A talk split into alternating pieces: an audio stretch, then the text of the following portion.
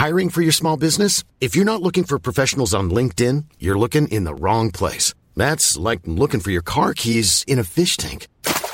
LinkedIn helps you hire professionals you can't find anywhere else, even those who aren't actively searching for a new job but might be open to the perfect role. In a given month, over 70% of LinkedIn users don't even visit other leading job sites. So start looking in the right place. With LinkedIn, you can hire professionals like a professional. Post your free job on linkedin.com slash people today.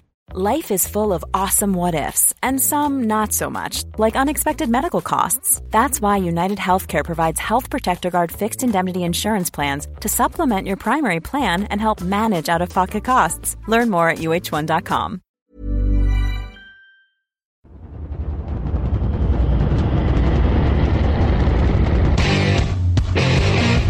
What time is it? Time is it now? Talk to that.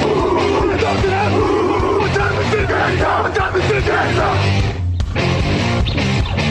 Got gun, Hulk left slot, Dixie left, T left, Mercedes, wide chip, Ricky, Fever left, 75, Katie, Omaha. Quick, going.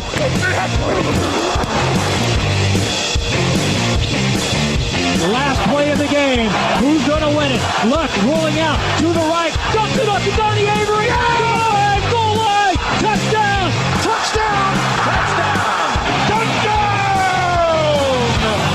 Hello, hello, bonjour et bienvenue à tous dans l'épisode numéro 395 du podcast Jeune Actuel à Matéi. Très heureux de vous retrouver pour une nouvelle preview, la dernière preview de la saison régulière NFL 2020. À mes côtés, Grégory Richard, bonjour. Salut Alain et bonjour à tous.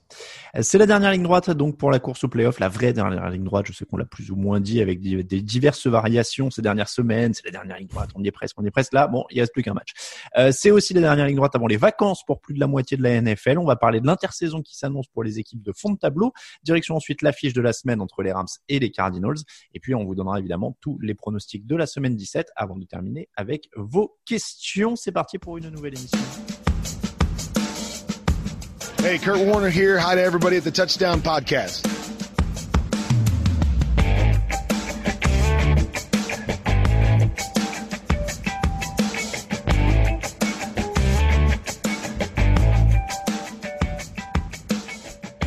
On va parler des Rams et on va parler de quarterback non drafté. Alors qui de mieux que Kurt Warner en jingle évidemment euh, Ce sera juste après notre sujet de la semaine, sujet de la semaine consacré à l'intersaison. Grégory, on va parler de 18 équipes qui vont être en vacances lundi, des coachs virés, des quarterbacks qui vont changer.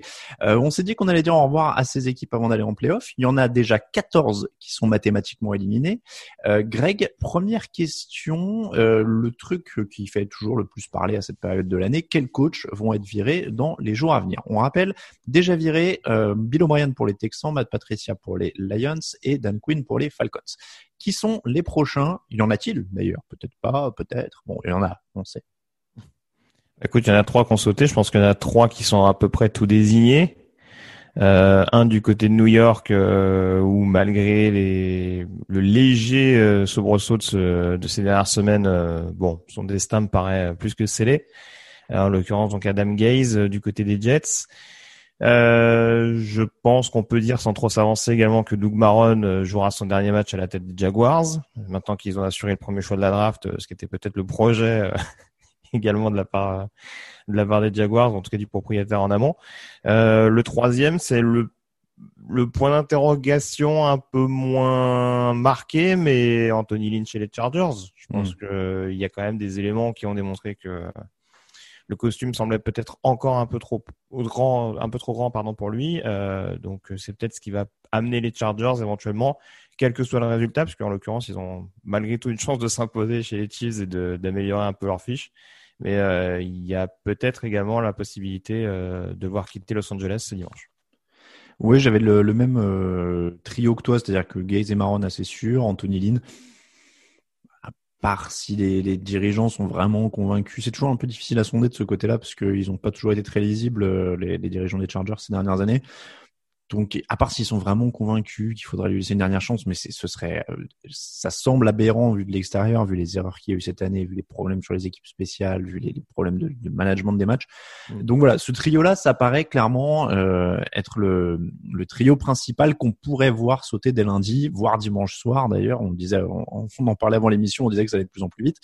Euh, donc derrière ces trois-là, il y a pas mal de mm-hmm. questions. Ouais. Est-ce qu'il y a vraiment des mecs menacés? J'ai l'impression que Bon, c'est assez euh, diffus. J'ai pas l'impression qu'en dehors de ces trois-là, finalement, il y ait vraiment un gros candidat. Est-ce que tu vois quelqu'un qui pourrait vraiment euh, partir? Euh, Vic Fangio serait apparemment maintenu. C'est les dernières rumeurs dans les médias américains. Donc derrière, il reste quoi? Zach Taylor, mais ça paraît tôt. Ouais, Zach Taylor, je pense qu'on va lui laisser le bénéfice du doute, même si on connaît mon amour pour ce coach. Mm-hmm. Je pense qu'on va lui laisser encore un an le temps d'attendre le retour de blessure de, de Joe Burrow. non, moi, pour moi, celui qui est peut-être juste derrière, c'est Doug Peterson à Philadelphie. Oui. Euh, qui, je pense, peut encore jouer un tant soit peu de son crédit du Super Bowl. Mais c'est vrai qu'il y a eu tellement de. Euh, ça n'a jamais été une équipe régulière ces trois dernières années, les Eagles. Quoi. Ça, ça a souvent été une équipe, on l'a dit, avec beaucoup d'orgueil, etc.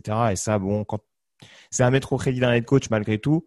Mais c'est vrai qu'après, si à côté de ça, il n'y a rien pour faire en sorte que, euh, que tout soit lié, en tout cas, que l'équipe soit cohérente de A à Z, ça commence à devenir un peu un peu compliqué. un coup, c'est la défense qui a posé problème. Très souvent, c'est l'attaque euh, qui a été le, nœud du souci.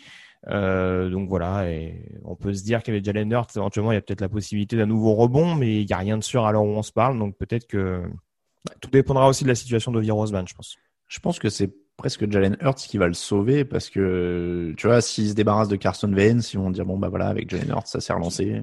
Je pense que s'il y a prestation très convaincante contre Washington avec une victoire assez large, hmm. peut-être qu'on dira bon, voilà, en effet, Jalen Hurts peut être notre notre gars du futur et euh, et à voir. Euh, après, si tu veux, j'ai un autre nom en tête, mais euh, ça c'est vraiment une question contextuelle. C'est Carolina. C'est Carolina dans Après le sens seulement un an. De quoi? Après seulement un an?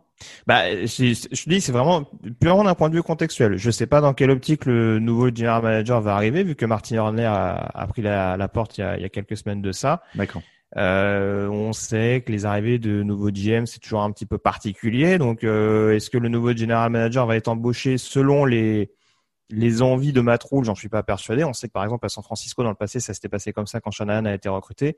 Je sais pas si c'est le leitmotiv des, des dirigeants des Panthers à l'heure où on se parle. Donc euh, mm. je très franchement, c'est pas du tout euh, dans la même ligne que Peterson, mais euh, voilà, ça va être, je pense, quelque chose quand même à surveiller. Mais voilà, c'est peut-être éventuellement un deuxième nom que je mettrais dans le chapeau, mais sans conviction aucune. Est-ce que Matt Nagy, s'il n'y a pas playoff pour Chicago, il s'est bien réveillé sur la fin de saison, donc il a mis, il met un énorme doute là-dessus. C'est ce que j'allais dire. Moi, après la défaite contre Détroit, ça me paraissait assez inévitable. Euh, le truc, c'est que depuis, il y a eu relance, il y a eu enfin une attaque qui a performé mm. euh, comme on devait l'attendre depuis le début de la saison. Hein. En plus, avec Trubisky qui était plus critiqué, euh, encore plus critiqué que Foles sur le poste de quarterback, un jeu au sol qui a enfin euh, pleinement explosé, pas seulement, qui s'est pas seulement amélioré parce que c'était pas dur, mais qui a pleinement explosé.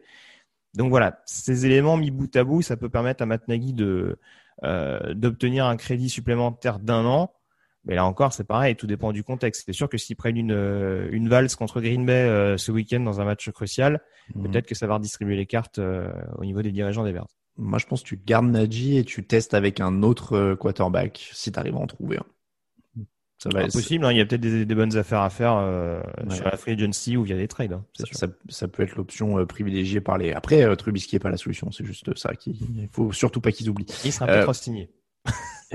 ça c'est la mauvaise nouvelle. À pas, à pas, cher pour être remplaçant, j'espère. Euh, bon, donc ça c'est à peu près les, les, candidats. Mike McCarthy a semblé en danger un moment, mais c'est pareil, il se réveille et c'est la première saison, donc ils ont déjà dit qu'ils lui laisseraient du temps. Mike Zimmer, est-ce qu'il y aurait une fin de cycle du côté de Minnesota? J'ai du mal à penser que c'est Minnesota qui fera la démarche. Ouais. Euh, on l'a dit, Mike Zimmer est pas non plus tout jeune, hein, c'est pas un vieux crouton non plus, hein, euh, même si on sait qu'il a eu quelques problèmes de santé répétés euh, quand même ces dernières années, rien de grave heureusement pour lui. Mais ouais, je, je, pense que c'est plus Zimmer qui prendra sa décision et qui se dira c'est le moment de partir plutôt que Minnesota qui, qui le vira. Euh, les candidats sérieux, on vous renvoie euh, sur le site évidemment parce qu'il y a un article qui les répertorie tous. On va pas passer tous les profils en revue, mais en gros, est-ce que tu, j'en oublie un si je dis Eric Bieniemy, le coordinateur offensif des Chiefs, Brian Dabble, le coordinateur offensif des Bills, Robert Saleh, le coordinateur défensif des 49ers, Joe Brady, le coordinateur offensif des Panthers, euh, et puis après euh, chez les habitués Jim Harbaugh, Todd Bowles, Josh McDaniels. Oui, oui, je rejoins globalement la liste. Euh, J'aurais quand même cité Arthur Smith, le coordinateur offensif des Titans, qui je pense va avoir une très grosse cote malgré tout, euh, vu ce qu'il arrive à faire du trio offensif, euh, pour ne citer que lui des, de Tennessee. Euh, après, oui, là, comme ça, tout de suite, à première vue, il y en a peut-être un qui doit m'échapper, mais ouais, non, sur la liste, je pense qu'il y en a beaucoup qui seront dans, dans le mix, comme on dit. Euh, pour les coachs universitaires, Dabo Swinney, Urban Meyer, est-ce que tu y crois? Urban Meyer apparemment flirtait avec certaines équipes, devait leur donner une réponse dans les jours à venir. Urban Meyer, je sais pas trop. C'est c'est le c'est le genre de coach qui euh, qui aime bien se sentir désiré. Donc euh, je sais pas si une équipe franchira le pas, pardon peut-être, mais euh, j'en suis pas persuadé. Dabo Swinney, je pense qu'à un moment donné, euh, il y a une équipe qui va qui va tenter le coup. Euh, comme ça peut être le cas du coach d'Oklahoma, euh, Lincoln Riley. Euh, je pense que vu la jeunesse relative, Dabo Swinney, c'est combien? C'est une, une quarantaine d'années, je peux, je peux pas dire de bêtises. Oui, il est pas bien vieux. Ouais. Euh, attendez, c'était noté sur l'article, l'excellent article d'Alexandre que vous retrouvez sur le site. 51 ans, autant pour moi. Ouais. Mais bon, c'est pas non plus pareil. Il- Alors attends, du coup, parce que moi, Dabo Swinney, euh, donc le coach de Clemson et donc de Trevor Lawrence, Oui. est-ce que on peut dire si les Jaguars Bah, il y a des spéculations. Il y en a eu par rapport aux Jets quand ils étaient numéro un de la draft avec euh, l'optique potentielle de récupérer Lawrence. Je vois pas pourquoi du côté de Jacksonville euh, on n'en parlerait pas. C'est pas très loin de là où il se trouve actuellement en plus. Bon, je Mm. pense pas que les considérations géographiques entrent en ligne de compte, mais euh, en tout cas d'un point de vue familial, ça peut peut-être avoir son importance. Euh, mais euh, non, non, je, je pense qu'il y a une équipe qui va tenter le coup. D'accord. Ça, me- ça me paraît très étonnant que ce soit pas le cas. Et lui, il est prêt à quitter Clemson alors? Ça, c'est autre chose. Parce que Voilà, les que salaires des coachs l'impression- universitaires, c'est, c'est quand même quelque chose euh, au fil des années. Hein. Donc, euh, Attends, tu ça- veux dire qu'ils sont payés alors que les joueurs ne le sont pas? Exactement. Incroyable. Exactement. Mais en l'occurrence, du côté de Dabo Swinney, on, on peut pas dire qu'ils veulent cet argent non plus. Non. mais euh, oui, c'est toujours euh, l'éternel paradoxe. Mais euh, voilà. Oui, non, je te.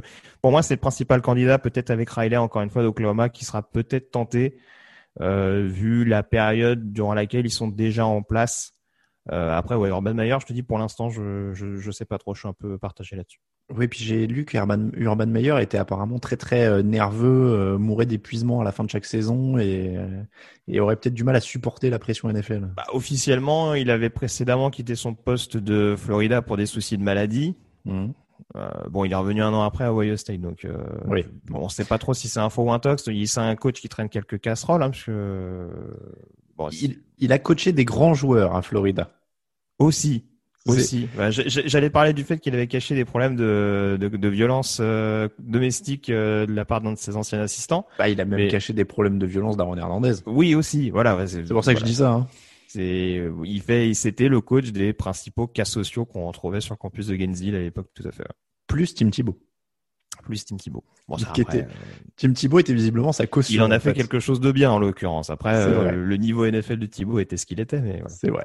Euh, pour finir sur les intersaisons, toi, quelle est l'intersaison que tu as le plus envie de suivre? Si tu dois suivre une équipe, savoir ce qu'ils vont faire.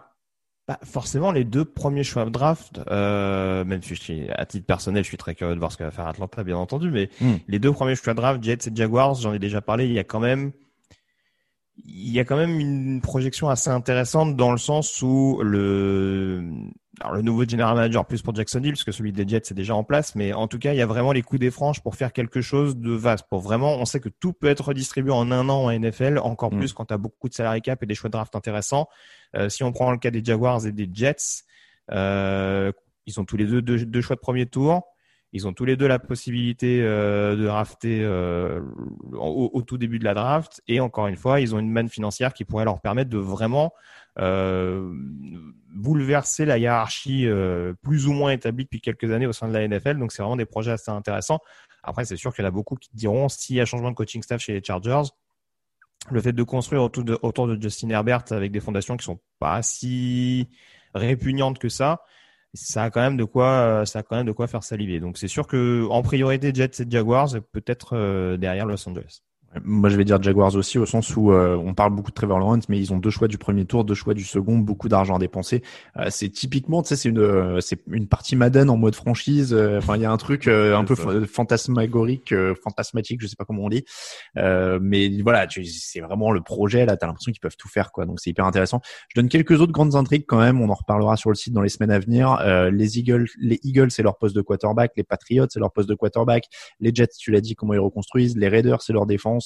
Euh, il y a pas mal de choses voilà qui, peuvent se passer. J'en oublie évidemment, mais on, en parlera encore une fois. Il y a des, projets qui sont en train de se développer dans la rédaction, justement ce matin sur des articles euh, sur le constat d'échec de certaines équipes et puis les moyens d'en sortir. Et puis on, retrouverait probablement encore les war rooms comme l'an dernier avec le, le bilan de, de, ce qui arrive pendant l'intersaison. Euh, l'intersaison donc à suivre aussi avec l'émission draft. J'en profite parce que euh, il y aura des mocks par équipe qui vont arriver euh, dans certaines émissions maintenant qu'on connaît les choix du Enfin, qu'on connaîtra après dimanche définitivement l'ordre du début de la draft. on parlera évidemment des changements de coach dans les émissions, probablement dès mardi prochain. Donc voilà, il va se passer beaucoup beaucoup de choses. La saison NFL, c'est euh, quasiment maintenant 12 euh, mois par an. Euh, et on parlera de toutes les équipes, évidemment, en continu. Nous, on passe à l'affiche de la semaine.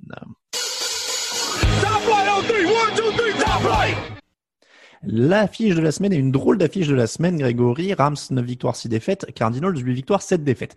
Alors, deux équipes, on va beaucoup parler de scénario de playoff hein, dans cette émission, accrochez-vous. Deux équipes qui pourraient être qualifiées pour les playoffs sans même jouer. Si les Packers battent les Bears dimanche à 19h, les Rams et les Cardinals sont automatiquement qualifiés. Euh, si les Bears battent les Packers, ça devient un match à la vie à la mort. Celui qui gagne entre les Rams et les Cardinals va en playoff, l'autre rentre à la maison et est en vacances. Ce match est quand même, même s'il finissait par être sans enjeu, euh, particulièrement intéressant puisque ce seraient deux équipes qui iraient en playoff et qui sont pourtant très chancelantes en, en, ce moment. Les Rams ont perdu leurs deux derniers matchs, les Cardinals ont perdu cinq de leurs huit derniers matchs. Euh, les Rams n'ont pas leur quarterback puisque Jared Goff a un pouce cassé et euh, Cooper Cup est positif à la Covid. Kyler Murray, lui, s'est blessé à la jambe, mais il devrait jouer quand même. Laquelle de ces deux équipes a le plus de chances de, se relever, Grégory? Parce que là, franchement, bah, c'est un peu c'est un peu compliqué en ce moment. Bah, vu la dynamique globale, malgré tout, j'aurais tendance à te dire Arizona. Euh, parce que c'est sûr que bon, Los Angeles reste sur deux défaites de suite dont cette défaite, encore une fois, euh, très problématique face aux Jets qui les met dans la situation dans laquelle ils se trouvent actuellement. Euh, et c'est vrai qu'en plus, ouais, le timing est quand même très très mal choisi pour avoir euh, une cascade de blessés. Euh, ouais, tu parlais de, de Goff. T'as parlé d'Anderson aussi sur le backfield j'ai, Non, j'ai même pas fait le point. Hackers, un certain aussi. Voilà, donc c'est vrai que bon, tout ça mis bout à bout, euh, je veux bien que les Rams aient trouvé d'excellents ajustements cette saison pour pour leur période de transition, mais ça a commencé à faire un peu un peu gros, surtout que bon, John Wolford, qui est un ancien quarterback non drafté ou Forest remplacer Jared Goff, il y a quand même un, voilà, il y a quand même plus sexy sur le papier. Donc c'est sûr que voilà, Arizona, c'est un peu chancelant ces dernières semaines, je te rejoins. Ils avaient perdu à l'aller contre les Rams également à domicile, mais c'est vrai que malgré tout, ils ont l'air d'avoir un peu plus d'éléments, un peu plus d'outils à leur disposition, peut-être à l'heure où on se parle. Je, tu as mentionné son nom, c'était quasiment la première question. Qui est John Wolford? C'est-à-dire que on va pas mentir, on l'a avoué dans l'émission de mardi avec Raphaël, on n'avait jamais entendu parler du mec.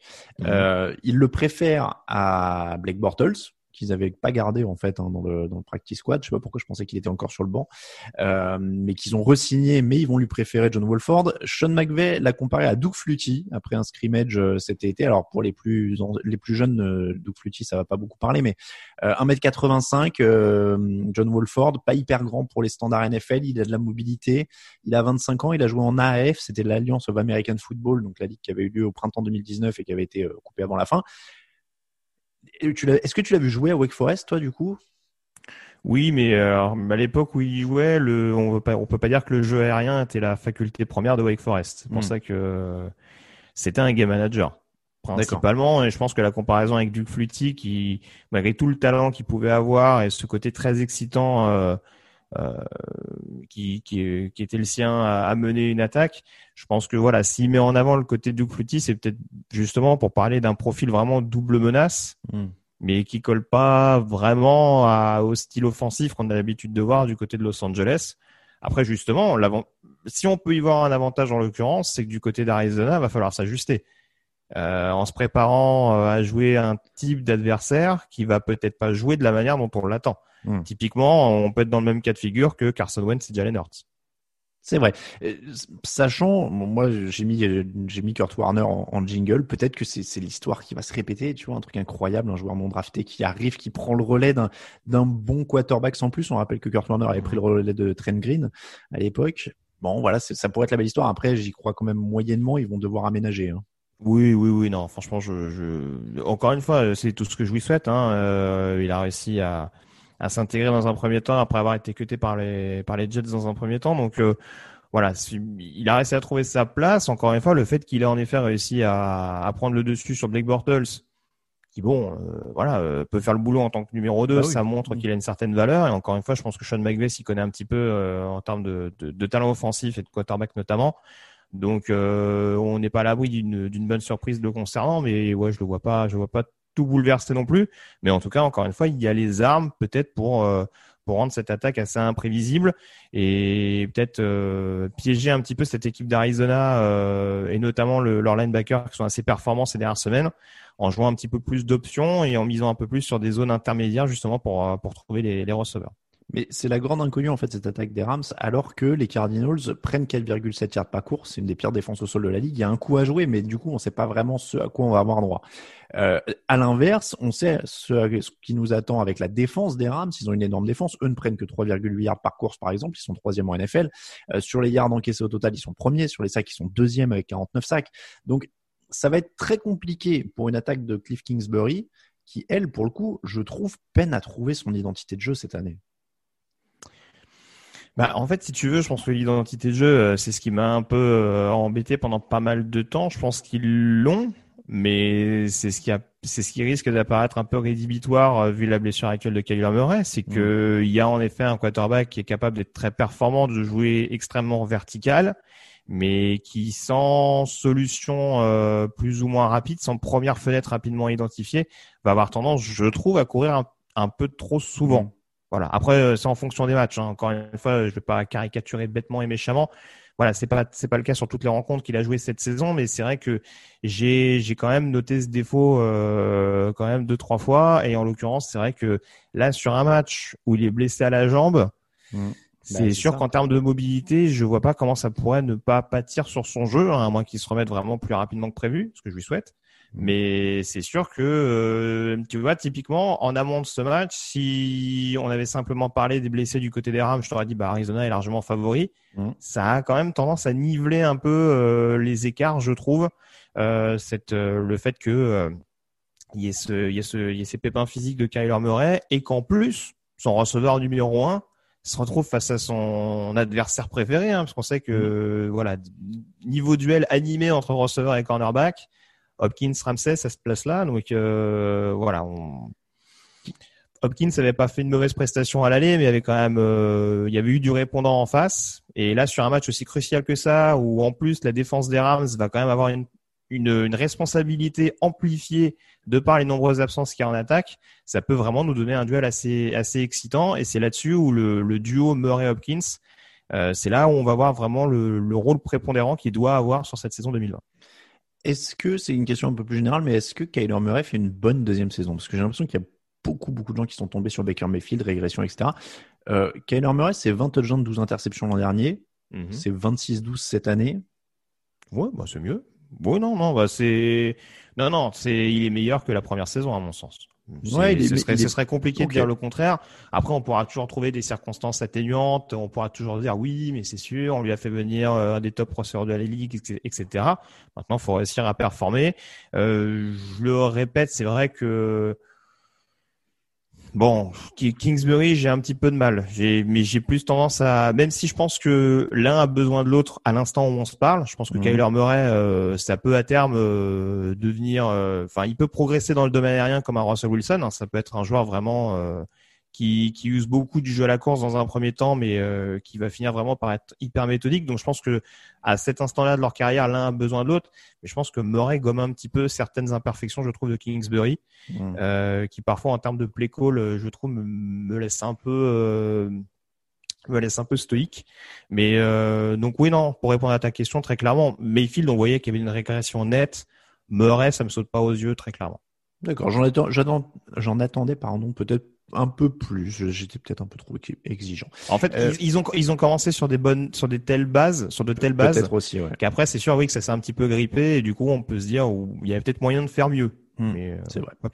On- donc on l'a dit, euh, au moins une de ces équipes euh, sera en playoff avec beaucoup d'interrogations. Là, la rencontre est très difficilement lisible puisqu'on a un Kyler Murray un peu diminué face à une très bonne défense. On a une euh, attaque des Rams diminuée face à une défense un peu moins bonne. Qui tu pronostiques sur ce match, Grégory Bah écoute, alors, je n'ai pas l'habitude de le faire. Je- si tu me permets, je vais lancer la pièce. Ok, euh, donc euh, Grégory a littéralement une pièce dans la main. Voilà, vous l'avez entendu. Voilà, donc je jouerai Cardinals. Les Cardinals. Très bien, je prends les Cardinals également. Euh, de toute façon, on passe au pronostic. It's time, baby! Make it special tonight! Make tonight special! It's our night, and it's our division. It's our time to go win it. We're gonna start fast and finish strong. Yes, sir. Here we go. One, go, three. One, two, three. Work.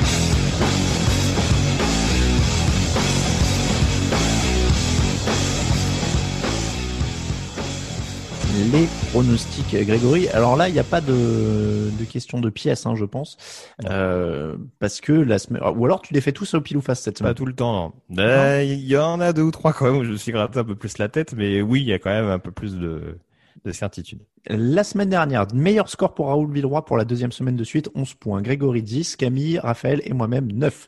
Au classement général, Camille est désormais en queue de peloton avec 152 points. Il a été, bah oui, c'est ça, euh, Raoul se détache donc à 154, Greg à 158, Raphaël 161 et moi-même à 166. Donc à mon avis, sauf Kata, je vais finir la saison régulière en tête, dis donc je suis déjà content de ça. Le problème, c'est qu'il faut pas que je fasse une Peyton Manning en playoff, tu vois, euh, de façon début de carrière. Euh, donc tous les matchs ont lieu dimanche cette semaine. Il n'y a pas de, débat là-dessus. Il n'y a pas de complications de calendrier. Il n'y a pas de mercredi. Il n'y a rien. Tout est dimanche. On commence à 19h. Donc, euh, Buccaneers, 10 victoires, 5 défaites. Falcons, 4 victoires, 11 défaites. Euh, les Buccaneers, on, on vous le précise pour chaque match.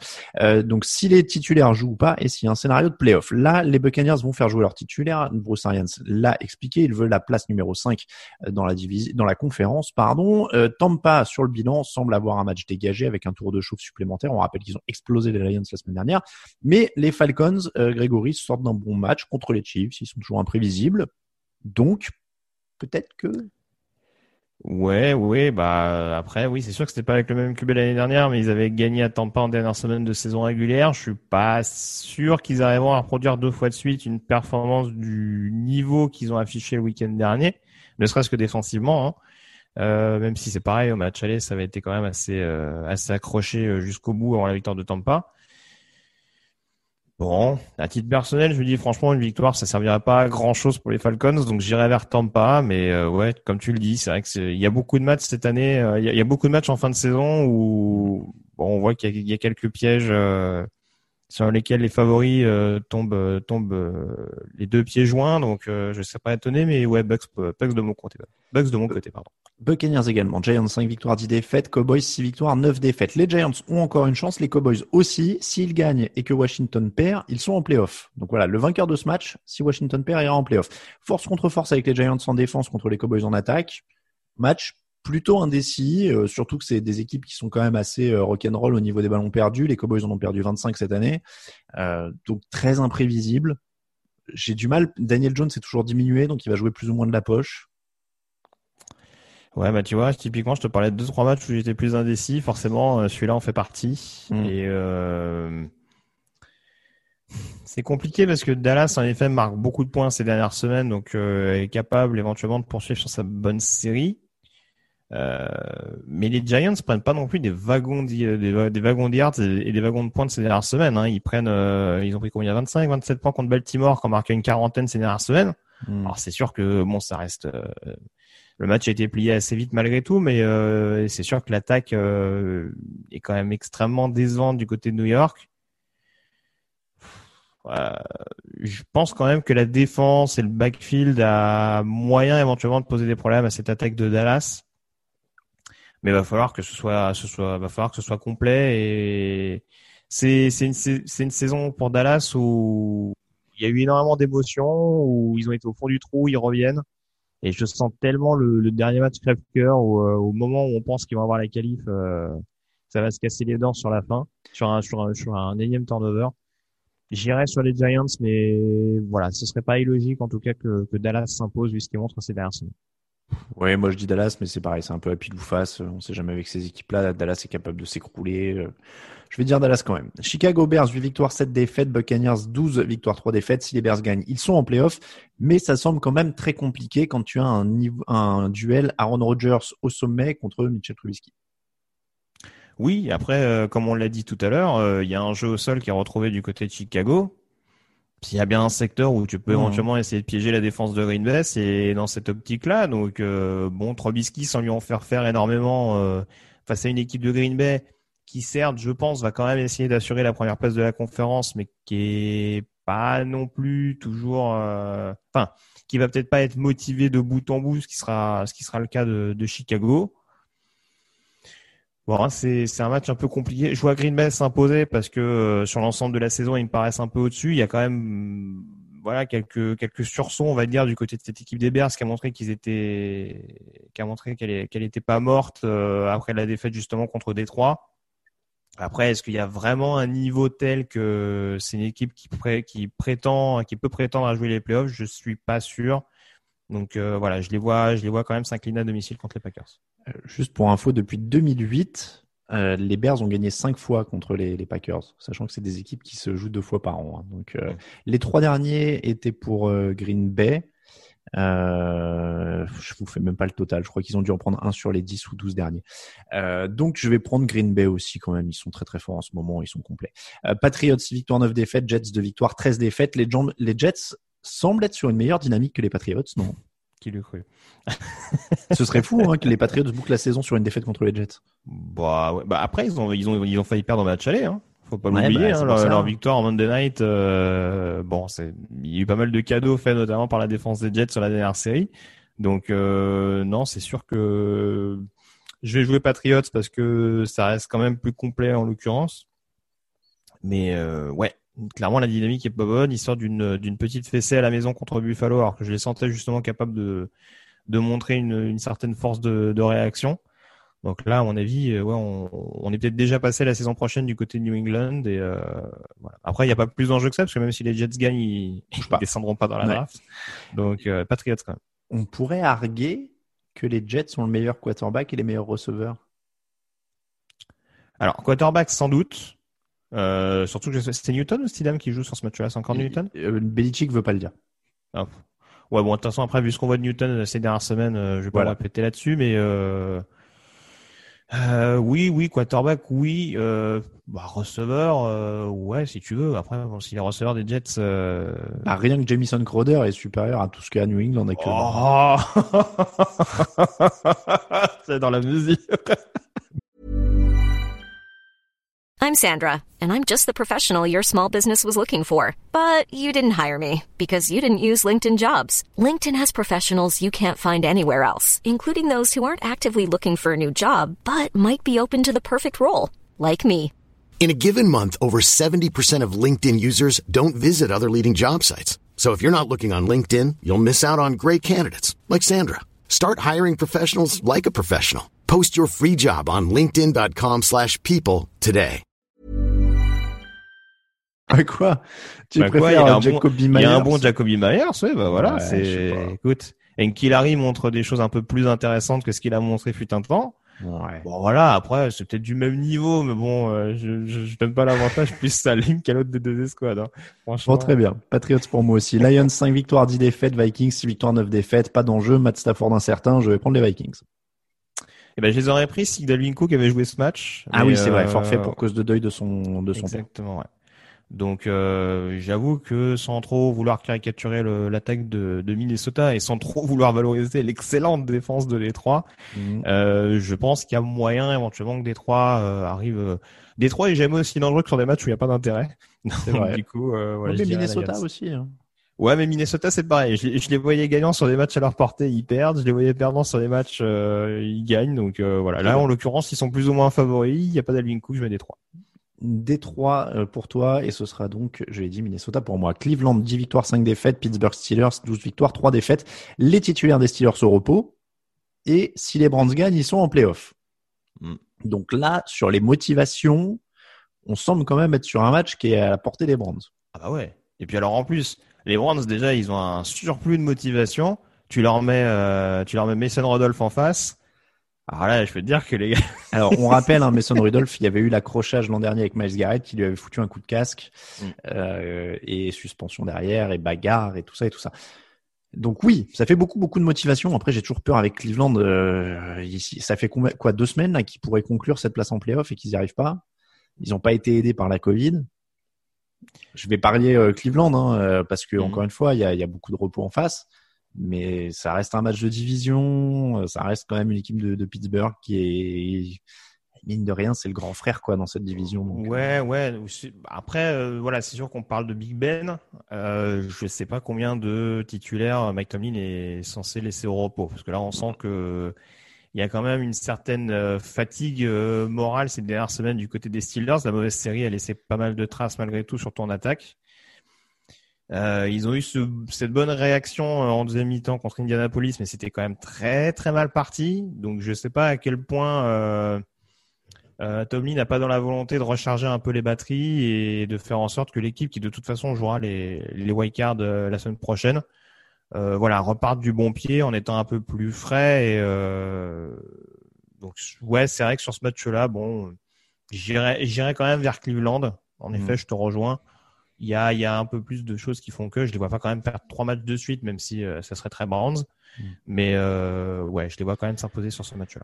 Donc Cleveland pour tout le monde. Kansas City, 14 victoires, une défaite. Les Chargers, 6 victoires, 9 défaites. Et les titulaires des Chiefs qui auront du repos, ce qui rend le match quand même très difficile à pronostiquer. Parce que bon, même avec... euh, enfin, tu vois, ils ont quand même des receveurs de qualité euh, à non plus finir. Tu prends des Michael Hardman, des...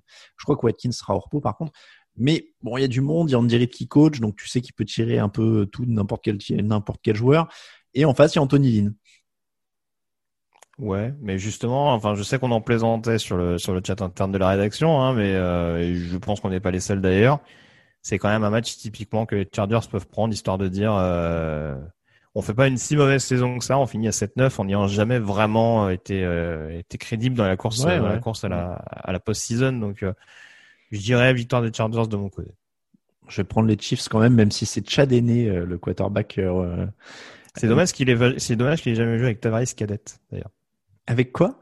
Avec Tavares Cadette, l'ancien running back des, Ah, des cadette. Pas mal, pas Ouais. mal, pas mal.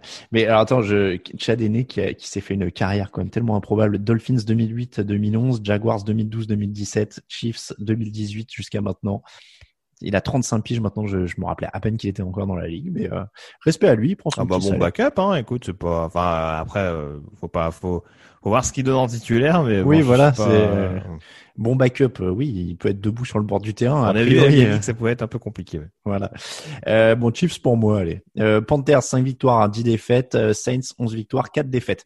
Les Saints ont une petite chance d'avoir la semaine de repos. On vous laisse voir les scénarios sur le site parce que là, c'est un peu compliqué à expliquer. Ils sont supérieurs quand même dans tous les domaines aux Panthers, donc je vais aller sur les Saints. Oui, oui, tu l'as dit, oui, il faut notamment espérer une défaite des Packers pour y croire, mais euh, c'est un match piège, encore une fois. De toute façon, les Panthers, je pense que ça va être un peu les juges de paix euh, en cette fin de saison là. Ils ont, ils ont piégé les, la football team à Washington. Euh, ça peut être un match piège. Après, franchement, sur ce match-là, je pense que les Saints vont vouloir vraiment bien finir cette, cette deuxième partie de saison régulière.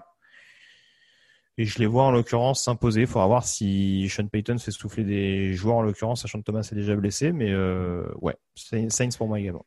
Euh, Bengals, 4 victoires, 10 défaites, 1 nul. Ravens, 10 victoires, 5 défaites. Le rouleau compresseur Baltimore est relancé. C'est de nouveau l'équipe qui gagne le plus de yards au sol de toute la ligue. Les Bengals ont la 20e défense au sol de la ligue. Je vous laisse comprendre ce que je pronostique. Grégory, tu même Bah, alors, je... Baltimore, bien entendu, mais attention Bengals hein, quand même. hein. Ils, Ouais, ils montrent des meilleures choses ces dernières semaines. ils ont, ils ont marqué pas mal de points à Houston. Ils ont surpris Pittsburgh. euh, attention. Ouais, enfin avec l'enjeu, euh, Baltimore euh, doit gagner pour aller en playoff. Je pense que là, ils vont être dedans. hein. On verra. Mais oui, Baltimore, bien sûr, hein, bien sûr. Baltimore pour tout le monde. Euh, Buffalo Bills, 12 victoires, 3 défaites. Dolphins, 10 victoires, 5 défaites. On ne sait pas si les Bills reposeront certains titulaires. Je ne crois pas que ça ait été annoncé hein, pour le moment. Euh, les Dolphins sont en playoff s'ils gagnent. Tu as Tagovailoa titulaire apparemment. Est-ce qu'il n'y a pas le, risque de se faire dépasser euh, Ou alors tu penses que cette défense de Miami peut vraiment bien contenir Josh Allen et Stephon Diggs, ce que peu de monde arrive à faire cette année hein? Ouais, ouais, ouais. Là, clairement, on parlait de dynamique, pas faux folle. Euh, c'est sûr que Miami gagne des matchs. Euh, ils se sont encore imposés au forceps du côté de Las Vegas, mais bon, avec une équipe des Raiders qui était quand même un poil diminuée Mhm. malgré tout avant ce match. Et c'est vrai que cette situation en poste de quarterback euh, continue de poser des questions. Enfin, c'est une défense des Bills qui s'améliore, je trouve, semaine après semaine. En tout cas, qui retrouve Mhm. euh, pleinement ses titulaires, donc ça, c'est une bonne chose. Euh, les Bills n'ont pas grand chose à jouer sur ce match-là, donc euh, c'est ça qui fait que je pense que ils peuvent éventuellement jouer la deuxième place pour l'assurer vis-à-vis des Steelers, mais euh, est-ce que c'est vraiment le- la priorité principale de Matt Dermott à l'heure où on se parle? Je sais pas trop.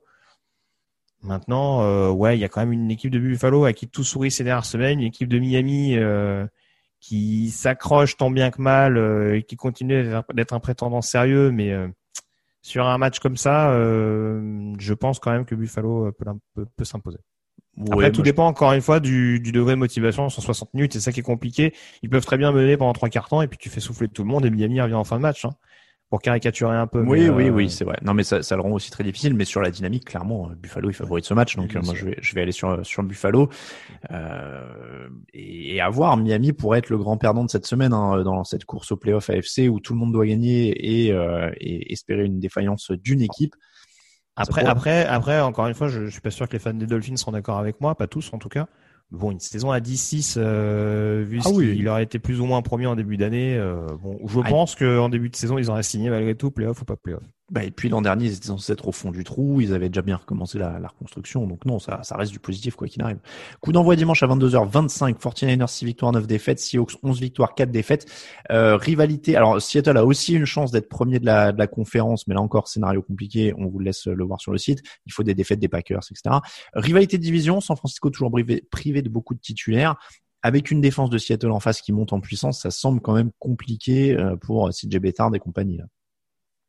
Oui, je pense euh, cette défense de cette défense des Seahawks a l'air quand même capable de freiner un tant soit peu euh, l'offense des Niners, qui a l'air quand même d'être un peu le le dernier élément vraiment euh, capable de faire survivre euh, les Niners cette année. Bon, même s'ils ont cassé que 12 points à Arizona, hein, donc tout est relatif, mais en tout cas, euh, voilà, il y a quand même ce petit sursaut avec notamment le gros match de Jeff Wilson la semaine dernière. Je- pense quand même que cette défense a moyen de, de les freiner, comme ils ont freiné notamment l'attaque des Rams la semaine passée, et ça peut permettre notamment à Seattle de, de s'imposer euh, euh, du côté de Glendale, toujours si je ne me trompe pas.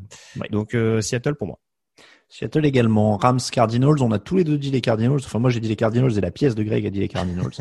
euh, Colts 10 victoires, 5 défaites, Jaguars une victoire, 14 défaites, les Colts doivent gagner et espérer une défaite. Des Ravens, Browns, Dolphins ou Titans. On l'a dit, c'est une course où ils sont tous à égalité en AFC, les Colts sont derniers sur les, les tiebreakers, les, les, les partages d'égalité, euh, et donc ils doivent espérer que ça tombe au-dessus. On l'a dit, les Ravens, les Browns euh, ont plutôt des bonnes chances dans leur match, les Dolphins un peu moins, les Titans, on le verra, ont aussi des bonnes chances. Les Colts, eux, en théorie, c'est une formalité. Alors, il n'y a pas de formalité en NFL, mais, euh, mais ce match contre les Jaguars, bon, il est largement à leur portée. Même en perdant Anthony Castonzo, quand même, leur left tackle, il faut le, le préciser pour la saison. Normalement, celui-là, il doit passer. Donc, moi, je prends les Colts. Oui, je prends les Colts aussi. Euh, D'ailleurs, j'ai vu passer que s'il y a défaite, ce serait le dernier match de Philip Rivers. Donc, euh, on a Alors, quand même il- la Alors, plus ou moins de la, de la, de la retraite imminente Alors, du attention. chouchou historique de Raoul. Attention, attention, monsieur, il faut cliquer sur le, le lien et lire le papier en entier. Je sais pas si tu as lu l'article en entier.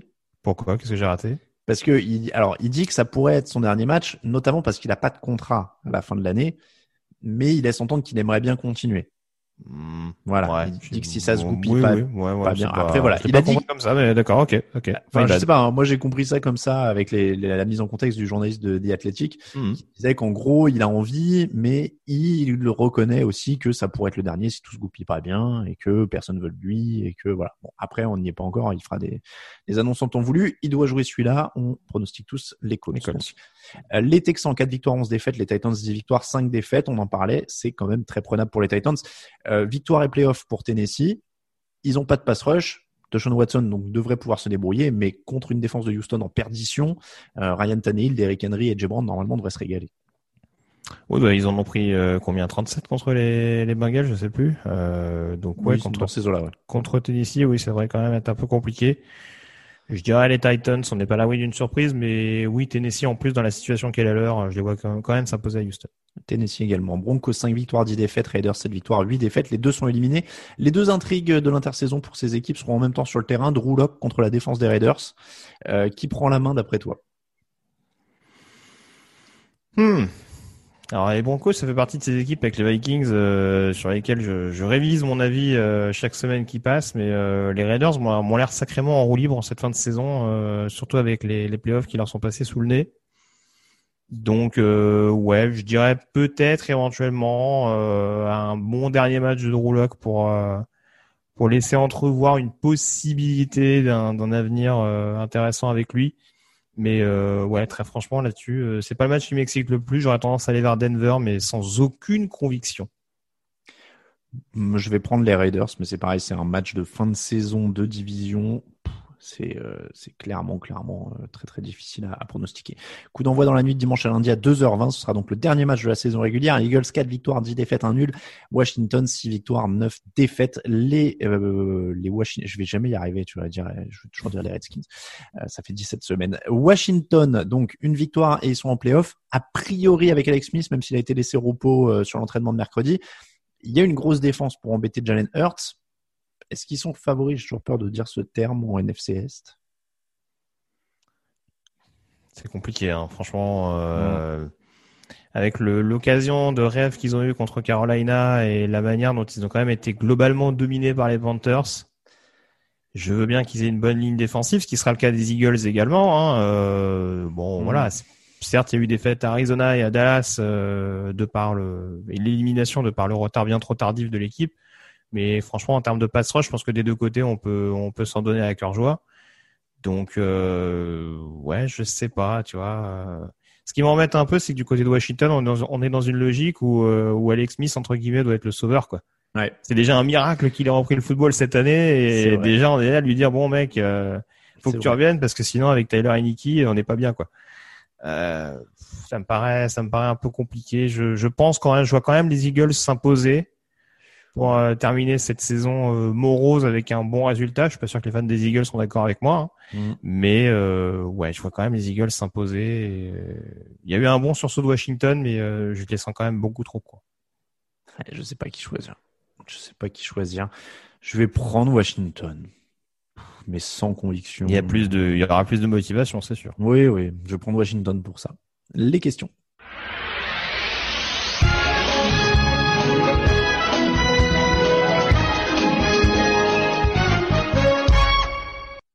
Les questions de la semaine. On commence avec la question de les Dolphins gagnent le Super Bowl. Bonjour l'équipe, si vous deviez accorder un trophée de meilleure progression de l'année à un joueur de chaque conférence, quels seraient vos élus? Oh, Je pense qu'on veut nous amener sur Josh Allen. Euh, d'ailleurs, Oh, bah oui, euh, oui. d'ailleurs, il nous mettait entre parenthèses, perso, je voterais Josh Allen et Robert Tonian. Ah, je t'avoue, je suis pris de court là, donc euh, du coup, euh, j'avais pas potassé sur les questions en amont, mais euh, non, oui, Josh Allen, bien entendu, hein, ce serait compliqué de pas de pas noter la, la grosse progression qu'il a eue cette année. Après, euh, en essayant de balayer rapidement. Dans l'autre conférence, il y a Mitchell Trubisky. c'est Grosse progression sur la fin d'année. Après, cela dit, c'est pas c'est pas une immense progression, mais je trouve que Dalvin Cook a franchi vraiment un, un palier du côté de Minnesota. Il avait un impact l'année dernière du côté des Vikings, mais là cette année, c'est vraiment devenu le la star offensive de, de Minnesota. Euh, et puis après, si je regarde, euh, a Camara, c'est un peu la même logique, mais euh, dans le sens où il a pris, je trouve, les clés de l'attaque du côté de New Orleans, Ouais, avec les circonstances qui sont qui sont celles. euh, je trouvais que DK Metcalf passait un cap aussi sur le début Aussi. de saison, Mhm. mais il y a un peu moins sur la fin d'année. Euh, meilleure régression pour Jared Goff. Je suis en train de parcourir le classement là un petit peu. Euh, Oh, bah, t'es dur quand même. t'es dur. Ouais. meilleure Ouais, je- stagnation alors. C'est, écoute, c'est, c'est encore une fois, on nous l'a fait remarquer sur les réseaux sociaux euh, en disant que on pouvait dire que Jared Goff était nul. Je, je pense pas que le bon terme est nul. Encore une fois, je Ah l'ai est nul. utilisé. C'est, c'est un joueur frustrant. C'est, un joueur frustrant euh, qui va être capable de te faire une action de brio et puis deux actions après de te faire un truc euh, vraiment naze. Et bah Ah, non, mais- plus gros- non, mais plus grosse régression. Euh, tu mets, tu mets Goff avant Wentz, toi? Oui, non, bah non, régression, non, euh. bah non, évidemment, évidemment, c'est sûr, c'est sûr. Non mais euh, Goff est pas nul en effet, il est, il est irrégulier. Oui, c'est ça, c'est ça son problème. irrégulier. Mais irrégulier, enfin régression, ouais. Enfin même Ezekiel Elliott, je pense qu'un temps t'aurais pu mettre en régression. hein. Ouais. Euh, question bonus, toujours de la même personne, un avis sur la saison à 17 matchs de l'année prochaine. Pour, Euh, pour citer Caradoc, c'est de la merde. Je sais pas, mais il y avait une histoire comme quoi il voulait jouer le, le 17e match euh, à, à l'étranger? Non, alors pour l'instant, en tout cas, c'est pas confirmé. Euh, justement, moi, c'est là où je trouve que c'est c'est pourri. Alors déjà de base, bon, moi, j'aime bien la rareté du truc, donc 16, ça m'allait très bien. Pourquoi pas en rajouter? Je vais vous dire, hein, je suis transparent, je vais pas cracher dessus. Ça me ferait plus de boulot, ça fait augmenter les revenus du site, etc. hein. moi, dans les faits, pff, mais dans ce cas-là, mais en 18, il y a une équipe qui va, parce que comme tu dis, s'ils jouent pas à l'étranger, il y en a une qui va avoir un match à domicile de moins. Bah, de- c'est pour ça. C'est euh, c'est là où je comprends pas trop. En plus, dans le contexte qui est celui, euh, qui est- qui est- enfin dans le contexte actuel, où bon, en termes de déplacement, tout ça, c'est quand même particulier. Bah oui. Ouais, l'histoire du du 17e match où tu joues euh, sur terrain neutre ou à l'extérieur, enfin c'est un peu, c'est un peu, c'est un peu bizarre. C'est un peu alambiqué encore. J'attends de, voir les modalités d'application parce que c'est un peu curieux encore. C'est ça. Soit t'en ajoutes un 18e et t'as un match à domicile, un match à l'extérieur de plus. Mais 17, je comprends pas. Il, y a, il, va pas y avoir d'équité puisqu'il y a des équipes qui auront un match à domicile de plus, d'autres un match à l'extérieur de plus. Ou alors, comme tu dis, tout va être sur terrain neutre le, le 17e à chaque fois. Chaque équipe aura un match sur terrain neutre. Ça me paraît, euh, ça, ça me paraît très compliqué à gérer. Et comme tu dis, d'autant plus maintenant, ils viennent, ils ont annulé tous les matchs à Londres cette année. Donc, euh, est-ce que c'est le moment de, de vraiment prévoir ce genre de choses là? Donc ouais, pas fan. Si on y va, autant aller à 18 tout de suite, quoi. hein. Ça, ce serait. Euh, question de Twix Nation. Josh Allen MVP cette saison Point d'interrogation. Le bilan personnel de la franchise ne semble pas suffisant pour l'ajouter dans la discussion avec Mahomes et Rodgers. C'est vrai que ça revient beaucoup hein, ces derniers jours du Josh Allen MVP. Euh, honnêtement, je pense qu'il sera bien considéré, mais euh, il y a tellement des chiffres qui donnent le tournis euh, au sein de ces deux concurrents. Et puis, voilà, c'est sûr que il a été euh, un des symboles de la mauvaise période de Buffalo un temps. Hein, C'est-à-dire- il a été à l'image de la saison de Buffalo, c'est-à-dire que quand tout tournait très bien pour lui, ça tournait très bien pour Buffalo. Malheureusement, il y a eu ce léger creux, euh, il me semble au mois d'octobre, fin octobre. Ouais, il y a, il y a eu quatre matchs grosso modo. Voilà, où il a quand même un peu plus souffert, ce qui n'a pas forcément été le cas de Mahomes et Rodgers, dont les prestations, euh, voilà, il y a peut-être eu un ou deux matchs euh, un peu moins bons forcément dans le tas. C'est compliqué d'être régulier aussi souvent, mais euh, ouais, ça n'a pas été aussi symptomatique dans le mauvais rendement de l'équipe euh, globalement, quoi. Il est à Donc, 30. euh, Vas-y, vas-y. Non, j'allais dire, il est à 34 touchdowns et 9 interceptions, donc il est un, un peu loin des stats qui sont stratosphériques évidemment. Ouais, c'est pour de, ça. de Mahomes et Rodgers. Donc, euh, je pense qu'il est un peu court. Et puis, moi, j'a- j'avoue que je serais d'avis de, c'est une très belle progression. J'espère qu'il va confirmer, que ça va continuer, etc. Mais voilà, les, deux autres ont montré un niveau quand même plus constant. Donc, euh, je ne serais pas encore à le mettre dans cette discussion avec ces, mecs-là. Euh, question de Simon Cotter. Cotter, je suis désolé, j'espère que je j'écorche pas. Bonjour à tous, merci pour vos émissions. Matt Patricia peut-il rebondir comme coordinateur défensif et si oui, dans quelle équipe?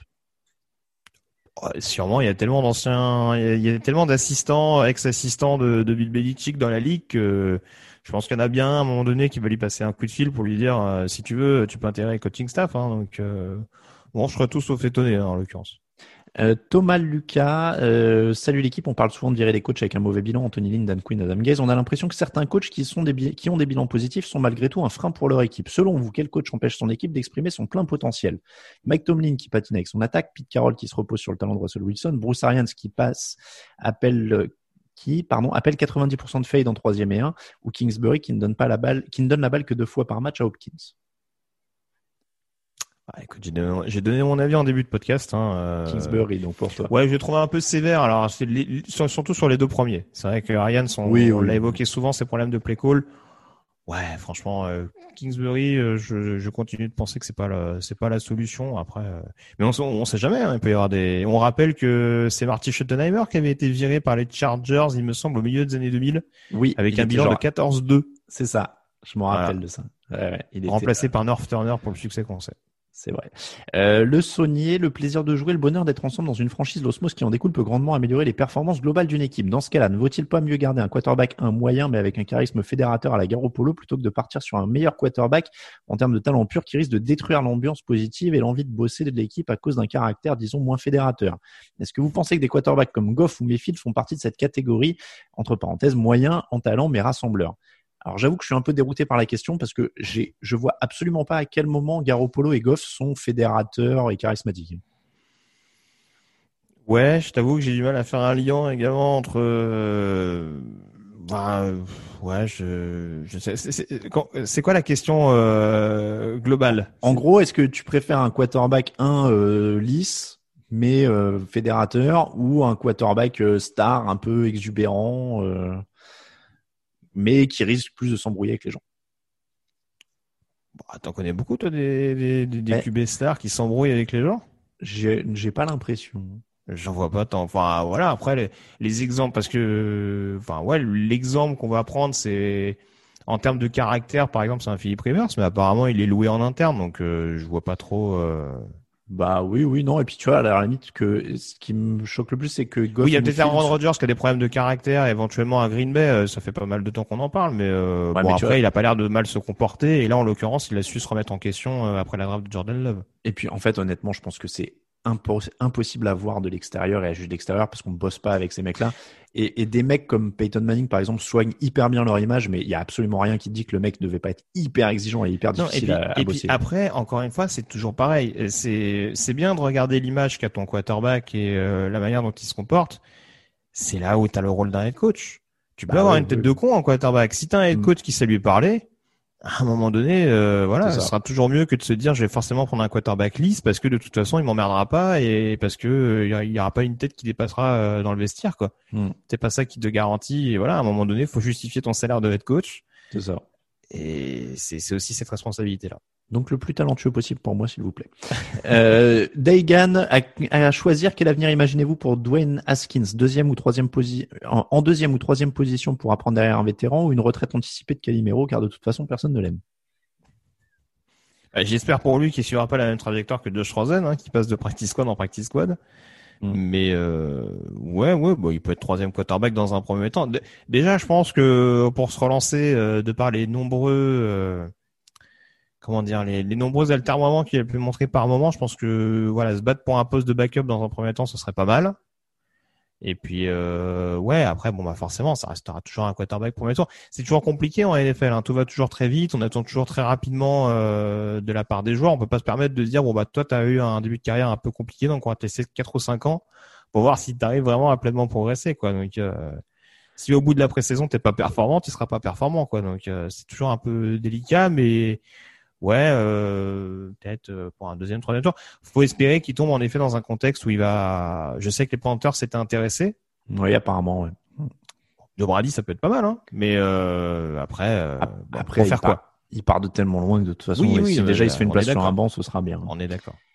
Euh, est-ce que beaucoup, est-ce que ce dimanche sera le dernier des matchs que jouera Cam Newton en NFL Beaucoup de quarterbacks sont allongés en libre en fin d'année. Euh, si Bill s'arrange pour en récupérer un, qui verriez-vous à la tête de l'attaque des Patriots l'an prochain? On parlera beaucoup plus de ça dans l'intersaison. C'était encore Mm. une question de Degan. Je pense que Cam Newton retrouvera une chance quelque part. Euh, en titulaire, j'ai des doutes. hein. En titulaire, je sais pas. Et puis après, faut savoir Est-ce que lui être veut revenir en remplaçant? Ça aussi, c'est Ouais. une question à se poser. Ouais, ça c'est vrai. Euh, question de GoPack Gom. Euh, Salut la team. Ça fait longtemps que je vous écoute, mais c'est la première fois que je participe au podcast. Pour vous, quelle stratégie les Packers doivent-ils adopter avec leur jeu au sol? Prolonger Aaron Jones en lui offrant un gros contrat ou faire confiance à Jamal Williams et au rookie et J. Dillon pour la suite, quitte à perdre un des meilleurs running backs de la ligue? Perso, bien que j'adore Jones, je serais prêt à le laisser partir. C'est jamais bon de donner trop à un running back. Euh, alors, je veux pas dire de bêtises, mais euh, pour moi, Edgy Dillon, c'est un peu plus le profil de Jamal Williams, qui est free agent aussi, il me semble d'ailleurs. euh, Je veux pas dire de ça aussi, c'est pareil. euh, Je, je suis désolé, viens pas toujours avec ma bible euh, Spotrack sous le, sous le coude. On, on va potasser ça pour les intersaisons. De toute façon, là, c'est euh, oui, non, il me semble que les global. deux sont free agent. Donc, en termes de stratégie, si c'est bien le cas, euh, pour moi, il faudra signer Aaron Jones et éventuellement laisser partir Jamal Williams pour, pour voir ce que peut donner J. Dillon en, en deuxième lame. Euh, oui, après ça dépend de combien il va demander aussi, quoi. C'est toujours le dilemme. Euh, joli jump, hello la team, quiz sans tricher. Alors je vais le dire tout de suite, moi j'ai triché parce qu'il faut bien que quelqu'un sache la réponse dans le quiz. Lequel de ces cinq quarterbacks ne fait pas partie du top 5 QBR d'ESPN Alors QBR c'est la stat de d'évaluation avancée des quarterbacks de d'ESPN. Donc lequel de ces cinq quarterbacks euh, ne fait pas partie du top 5 d'ESPN Alors il y en a donné 6, donc euh, bon. Euh, Mahomes, Rogers, Tannehill, Wilson, Josh Allen, Ryan Fitzpatrick. Euh, Que- Quels sont, alors, je vais la reformuler. Quels sont les cinq, d'après toi, dans ces six-là, euh, qui sont euh, les, les cinq meilleurs à l'évaluation d'ESPN Rogers, Mahomes, Tannehill, Wilson, Allen, Fitzpatrick. donc qui qui n'est pas dedans, c'est ça? C'est ça. Il y en a un Ouais, qui je est pas dans le top je- 5. Je vais dire Wilson. C'est Wilson, ouais. Bien vu. Ryan Fitzpatrick est cinquième. Je pense que c'était ça le piège de la question. Aaron Rodgers, Patrick Mahomes, Josh Allen, Ryan Tannehill, Ryan Fitzpatrick, c'est le top 5. Euh, le... Alors, il y a une question de Blitz qui est intéressante, mais qu'on fera peut-être à l'écrit parce qu'elle est un peu longue. C'était euh, bilan de fin de saison oblige. Si vous devez faire votre meilleure équipe en choisissant la meilleure ligne offensive, tandem, quarterback, running back, meilleure escouade, etc. Bon, c'est un peu long. On, on Quand même, fera- De quoi? Faites-nous faites-nous faire des réponses brèves quoi. bah, surtout que là, c'est en 9 points. Il nous demande aussi le meilleur GM, hein, donc, euh, ça va, ça va être très très long. C'est une bonne idée de papier à faire à l'écrit. On fera peut-être l'équipe type de l'année. Euh, salut la team, êtes-vous serein pour les Packers à l'approche des playoffs? Est-ce que qu'est-ce qui a changé depuis l'an dernier et qui pourrait leur permettre d'aller plus loin et de pas revivre l'humiliation face aux 49ers? C'est une question de Baptiste. Ah, c'est jamais facile. On n'est pas dans leur euh, dans leurs chaussures. Sur le papier, on est serein. Après, ils peuvent toujours s'écrouler sur une soirée. hein. Bah, moi, je reste persuadé que Matt Lafleur euh, est forcément le facteur X de cette équipe. Parce que en l'occurrence, euh, on a vu que quand ils ont lâché contre, alors certains diront, c'est sûr que la défense a pas tenu le coup, mais encore une fois, je j'ai pas compris ses- sa communication vis-à-vis de McPetin l'année dernière. Et bon, on a la sensation que quand tout se passe bien, ça se passe bien. Et dès qu'il y a un petit grain de sable dans la machine, euh, j'ai la sensation qu'il peut perdre le fil assez vite. Donc j'espère, me- j'espère pour les fans des, des Packers me tromper. Mais euh, ouais, c'est c'est un match où vraiment, euh, en plus dans une NFC qui va être quand même assez chargée, parce que quand il faudra croiser euh, potentiellement les Saints ou les Seahawks, pour ne citer que, Mm. euh, voilà, ça risque de ça risque de donner quand même des des, des passes d'armes assez intéressantes. Il faudra quand même que Matt Lafleur soit sorte une partition plus que solide sur sur l'ensemble du match. sur les playoffs. Il y a plein de bonnes questions. Je pense que celle d'Elway 75, on y reviendra dans la preview des playoffs la semaine prochaine. Mais euh, quelle équipe capable de battre les Chiefs? On va teaser, on en parlera peut-être la semaine prochaine. En AFC, pas beaucoup. En AFC, pas beaucoup. Bon, lui, il voyait les Ravens. hein, Je, je- je glisse ça. Euh, Tor, Tor, Tor, qui nous demandait si ça vaut la peine pour les Seahawks de faire jouer les titulaires en semaine 17, sachant qu'il faudrait une défaite des Saints et des Packers pour qu'ils aient la semaine de repos en cas de victoire. Bon, là, c'est tout un débat. Faut-il se reposer, pas se reposer? Euh, C'est un peu toujours pareil. hein. Il y a les, ceux qui prêchent le rythme et d'autres le, repos pour les blessures. C'est dur. Il n'y a pas de stats qui nous disent vraiment une réponse ferme et définitive. Je pense que sinon, toutes les, équipes feraient la même chose. hein. Bah, Après, c'est toujours pareil. Reposer, euh, il y a différents types de repos. hein. Il y a des joueurs que tu peux ne pas faire jouer du tout, et des joueurs que tu peux faire évoluer comme en pré-saison, où tu leur fais jouer au moins une mi-temps pour que justement ils gardent cette espèce de, de rythme-là, pour pas arriver non plus la semaine d'après euh, Mm. en étant en étant un peu off, quoi. Euh, Chabaloutre, comment gérer le cas Locke chez les Broncos? Trouver un free agent en quarterback pour qu'il apprenne, trouver un rookie à mettre derrière lui, euh, l'échanger. Bon réveillon à tous. Moi, j'en ai déjà parlé, un rookie. euh, je pense qu'il faut, je pense qu'il faut s'arrêter là. D'ailleurs, je crois que j'avais vu la stat euh, qu'on nous a fait tourner sur le chat interne où on nous citait les les quarterbacks qui avaient été draftés au premier tour ces dernières années et qui étaient plus dans leur équipe euh, au bout de trois ans. C'est vrai, les, les Broncos. Et les Broncos faisaient partie de de cinq. euh, il y avait les Broncos et c'était qui la deuxième équipe qui était Les concernée Browns, Je me non rappelle plus. Avec mon Peut-être les Browns, ouais. Mm. Ouais. Il y avait les Browns et les Broncos qui avaient euh, qui avaient quatre représentants sur euh, sur les cinq cités. Mm, mm. Euh, donc en l'occurrence Tim Thibault et euh, bah, Paxton Lynch, je crois. Paxton Lynch, en effet. Euh, qui- dernière question, elle est de Bertrand. Combien de saisons en moyenne faudrait-il à une équipe de bas de tableau style Jets ou Jaguars pour arriver à remonter dans le milieu, voire le haut du classement? Ah, je l'ai dit tout à l'heure, hein, ça peut aller peut très aller vite. hein. Ouais. Ah oui, oui, oui, bien sûr. Mais, euh, honnêtement, enfin, je vais pas trop gonfler le truc parce que on verra, on verra ce qu'il donnera à l'instant T. Mais typiquement, si les Jaguars entourent bien un, un Trevor Lawrence euh, qui a quand même un certain potentiel, voilà, ils peuvent être déjà en playoff dès l'année prochaine, hein, très clairement. Ah ouais. Moi j'allais dire deux ans, mais euh, Ah bah euh, non, mais je, je- de, de part encore une fois le la situation financière, je pense que si ton quarterback, on, on- c'est la politique ces dernières années, hein, la mm. politique des quarterbacks rookies à qui on met euh, des armes tout autour euh, pour vraiment être performant d'entrée et pouvoir aller chercher le Super Bowl très rapidement. Je serais pas étonné, en effet. euh, ça, ça peut être deux ans, oui, ce sera plus, plus logiquement deux ans. Hmm. Mais encore une fois, ouais, ils peuvent être compétitifs pour les playoffs dès l'année prochaine, selon moi. Et c'est comme ça que se termine l'épisode numéro 395 du podcast Jean Actu. On vous remercie de nous écouter. On vous remercie si vous nous soutenez sur Tipeee aussi. Vous pouvez également nous aider en laissant des commentaires et des étoiles sur Apple Podcast. Ça fait remonter le podcast, ça fait toujours du bien. Euh, merci beaucoup Grégory. Toujours un plaisir. Très bonne année à toi, du coup. La même en mieux. Exactement, c'est ce qu'on moins disait. mauvaise année. Voilà, moins mauvaise année, euh, année moins merdique à toi. Euh, en espérant qu'on puisse se revoir un jour éventuellement. On n'espère pas être confiné pour le Super Bowl par exemple. L'an dernier, on avait fait un truc sympa, on avait fait un fauteuil Mm. avec tout le monde. Euh, Peut-être qu'on se verra. Euh, pour nous suivre, touchdownactu.com pour le site, Twitter at TDActu, Facebook at TDActu, Instagram at touchdownactu en entier avec les coulisses de l'émission. C'est très glamour, vous verrez sur tous ces réseaux sociaux. At Yellow Radio, ça pour Greg sur Twitter, at Alain Mattei. Pour moi-même, on vous souhaite encore une fois de très bonnes fêtes de fin d'année, un bon réveillon euh, si vous nous écoutez le 31 et même une bonne année si vous nous écoutez juste après. On vous rappelle donc que toute l'actu de la NFL, c'est sur tdactu.com. Générique avec Kickban, qu'on remercie encore une fois et on vous souhaite une très très bonne année à tous. Ciao, ciao.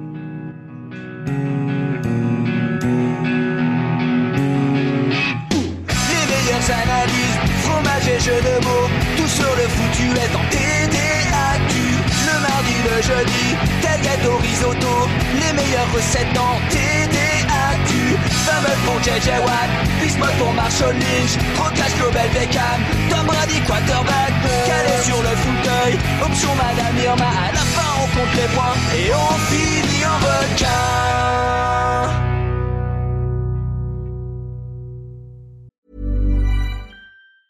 Mom deserves the best, and there's no better place to shop for Mother's Day than Whole Foods Market. They're your destination for unbeatable savings, from premium gifts to show-stopping flowers and irresistible desserts. Start by saving 33% with Prime on all body care and candles. Then get a 15-stem bunch of tulips for just $9.99 each with Prime. Round out Mom's menu with festive rosé, irresistible berry chantilly cake, and more special treats. Come celebrate Mother's Day at Whole Foods Market.